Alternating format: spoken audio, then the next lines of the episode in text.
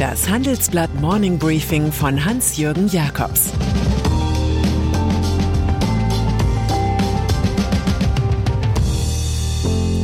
Guten Morgen allerseits. Heute ist Freitag, der 19. August. Und das sind unsere Themen. Staatsärgernis 1. Putin-Freund will deutsche Gasumlage nutzen. Staatsärgernis 2. Falsche Anreize durch weniger Gas-Mehrwertsteuer. Staatsärgernis 3. Grundsteuerchaos macht Bürger wütend. Nach einer kurzen Unterbrechung geht es gleich weiter. Bleiben Sie dran. Die deutsche Wirtschaft steht vor neuen Herausforderungen. Und Sie möchten aktiv die Zukunft mitgestalten? Dann sind Sie beim Handelsblatt CFO Summit 2024 genau richtig. Erleben Sie hochkarätige Speaker und CFOs renommierter Unternehmen wie Amazon, Google oder SAP. Seien Sie Teil dieses exklusiven Gipfeltreffens am 11. und 12. Juni in Düsseldorf. Mit dem Code Podcast sparen Sie bei der Anmeldung 15% Alle weiteren Infos unter handelsblatt-cfo-summit.de. Gaskrise. Deutschland ist zum Vollversorger eines Energieversorgers geworden, der vergeblich auf die Fortsetzung des Gazprom-Monopols gesetzt hat. Die Rede ist vom berstenden Düsseldorfer Koloss Uniper. Er ist ein Besitztum des finnischen Staatskonzerns Fortum, für das wir Bürger gleich zweimal zahlen. Als Steuerzahler sind wir dabei, weil der Bund 15 Milliarden Euro Hilfe gewährt, um den Hochverlustbetrieb zu retten.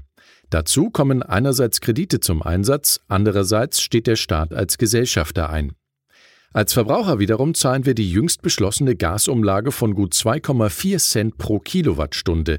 Sie ist eine Subvention, die zum großen Teil vom Uniper-Konzern in Anspruch genommen wird.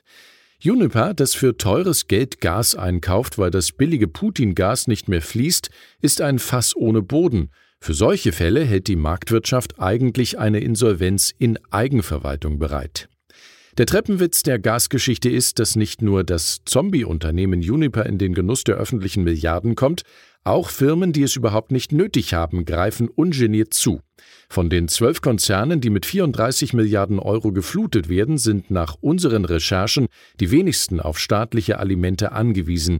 Man nimmt Zeit mit.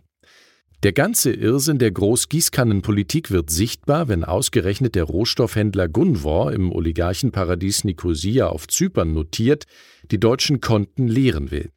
Gunvor betreibt Öl und Gas von Rosneft und Gazprom außerhalb Russlands. Strippenzieher ist der enge Putin-Amigo Gennady Timtschenko, der auf der britischen Sanktionsliste steht.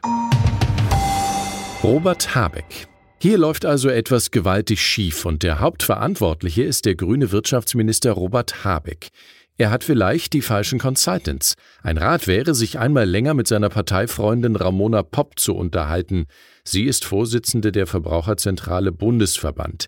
Sie verweist darauf, dass die Bundesregierung Insolvenzen verhindern wolle, die Absicherung von Gewinnen auf Kosten der Verbraucher aber ausgeschlossen werden sollte. Deswegen, so Popp, sei es geboten, dass allen Unternehmen, die trotz sprudelnder Gewinne von der Umlage profitieren wollen, keinerlei Unterstützung gewährt wird. Mehrwertsteuer. Aber es gibt ja noch Bundeskanzler Olaf Scholz. Er hat rasch eine Antwort auf das Nein aus Brüssel zum beantragten Verzicht auf die Mehrwertsteuer rund um die neue Gasumlage gefunden. Er senkt einfach generell die Mehrwertsteuer auf Gas bis März 2024 von bisher 19 Prozent auf 7 Prozent. So verhindert der Sozialdemokrat zweistellige Inflationsraten und einen zu starken Anstieg der Gasrechnungen. Gleichzeitig begünstigt er aber etwa Besitzer großer Häuser, die weniger fürs Heizen zahlen müssen. Anreize zum Energiesparen entfallen generell. Es darf gebullert werden. Wo bei der Umlage die Gießkanne zum Einsatz kam, pflegt nun eine komplette Wasserberieselungsanlage die Landschaft. Kein Wunder, dass die meisten Ökonomen zweifeln. Cum-Ex Bleiben wir noch kurz bei Olaf Scholz. Er spricht heute vor dem Untersuchungsausschuss in Hamburg zum Steuerskandal rund um Cum-Ex, die örtliche Warburg Bank und deren eigener Christian Olearius. Scholz könnte Sätze sagen wie Ich kann mich nicht erinnern oder Keine Ahnung, davon weiß ich nichts. Von den 100 Fragen, die die hanseatischen Parlamentarier an den Ex-Bürgermeister stellen könnten, nenne ich Ihnen vier. Erstens, Wer entschied, dass die MM Warburg 2016 Steuern nicht zurückzahlen musste? Zweitens, warum konnte sich Scholz erst an Treffen mit Olearius erinnern, als sie nachgewiesen wurden? Drittens, wie steht Scholz zu den Spenden von Olearius an die Hamburger SPD? Und viertens, warum kümmerte sich Scholz um den Fall Olearius, nicht aber um die eigene Landesbank, die sich dank Cum-Ex ebenfalls in großem Ausmaß das lästige Steuerzahlen verkniff?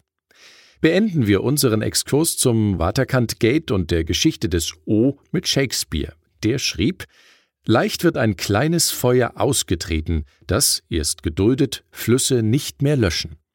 Zum 70. Geburtstag von Olearius zitierte Festtretender Scholz im Mai 2012 den englischen Sprachmeister. Die Ausbeutung der öffentlichen Kassen via Cum-Ex lief dann noch in vollen Zügen. Grundsteuer. Einen weiteren großen Ärger, den die Bürger derzeit mit dem Staat haben, haben wir in eine hochinformative Wochenend-Tite-Geschichte gepackt. Sie handelt vom Grundsteuerirrsinn. Von Freunden mit eigenen Immobilien bekomme ich immer wieder mit, wie sie unter der elektronischen Neuberechnung der Steuer leiden. Da sind kaum verständliche Regeln, die von Bundesland zu Bundesland differieren und die einen immensen bürokratischen Mehraufwand bedeuten.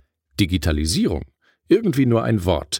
Man liefert den Finanzämtern Daten über Daten, über Wohnfläche, Dachgeschoss, Stufen der Treppen oder Streuobstbäume im Garten, ein Konvolut für 36 Millionen Fälle. Und am Ende kann es sein, dass man zehnmal so viel bezahlt wie vorher. Der große Ralf Dahrendorf hatte schon recht. Wir brauchen Bürokratie, um unsere Probleme zu lösen, aber wenn wir sie erst haben, hindert sie uns, das zu tun, wofür wir sie brauchen. Mein Kulturtipp zum Wochenende ist das erste von zehn Büchern unserer Shortlist für den Deutschen Wirtschaftsbuchpreis 2022. Sie werden am Ende darüber abstimmen können, wer aus Ihrer Sicht den Publikumspreis verdient hat. Den Anfang macht Massimo Bonianni mit Unter den Augen des Staates, der größte Steuerraub in der Geschichte der Bundesrepublik. Ja, es geht wieder um Cum-Ex und der große Verdienst des Autors ist es, nicht nur die Geschichte einer dreisten Steuerhinterziehung aufzuschreiben, sondern auch die vielen Stationen zu nennen, an denen die Affäre aufzuhalten gewesen wäre. Und dann ist da noch Robert Ketterer.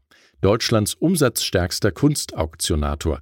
Er hatte den Familienbetrieb 1997 von seinem Vater übernommen. Wer immer sich in der Gilde der Gutbetuchten für moderne Kunst interessiert, kommt an Ketterer Kunst nicht vorbei. In einem großen Porträt über den Unbekannten schildern wir seine Arbeitsweise, sein Firmengeflecht und seine Markterwartungen.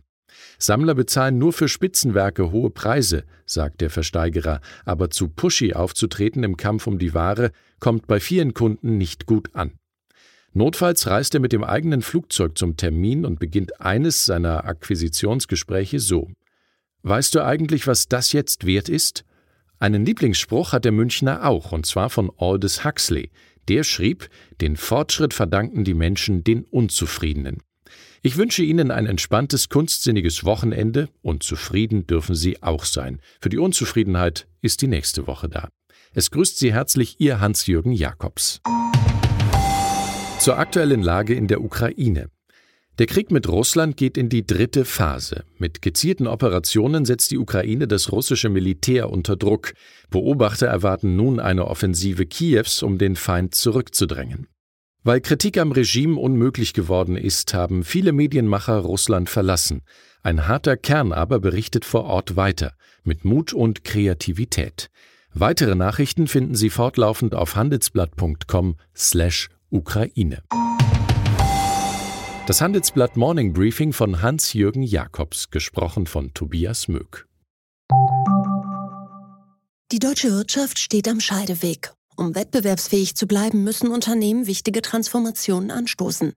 Ab dem 24. April diskutiert die Restrukturierungsbranche Strategien für die Zukunft von Unternehmen. Mit dabei sind unter anderem Dr. Thomas de Maizière, Evelyn Freitag und Professor Dr. Ulrike Malmendier. Mit dem Vorteilscode Restrukturierung24 erhalten Sie 15% Rabatt. Alle Informationen finden Sie auf handelsblatt-restrukturierung.de.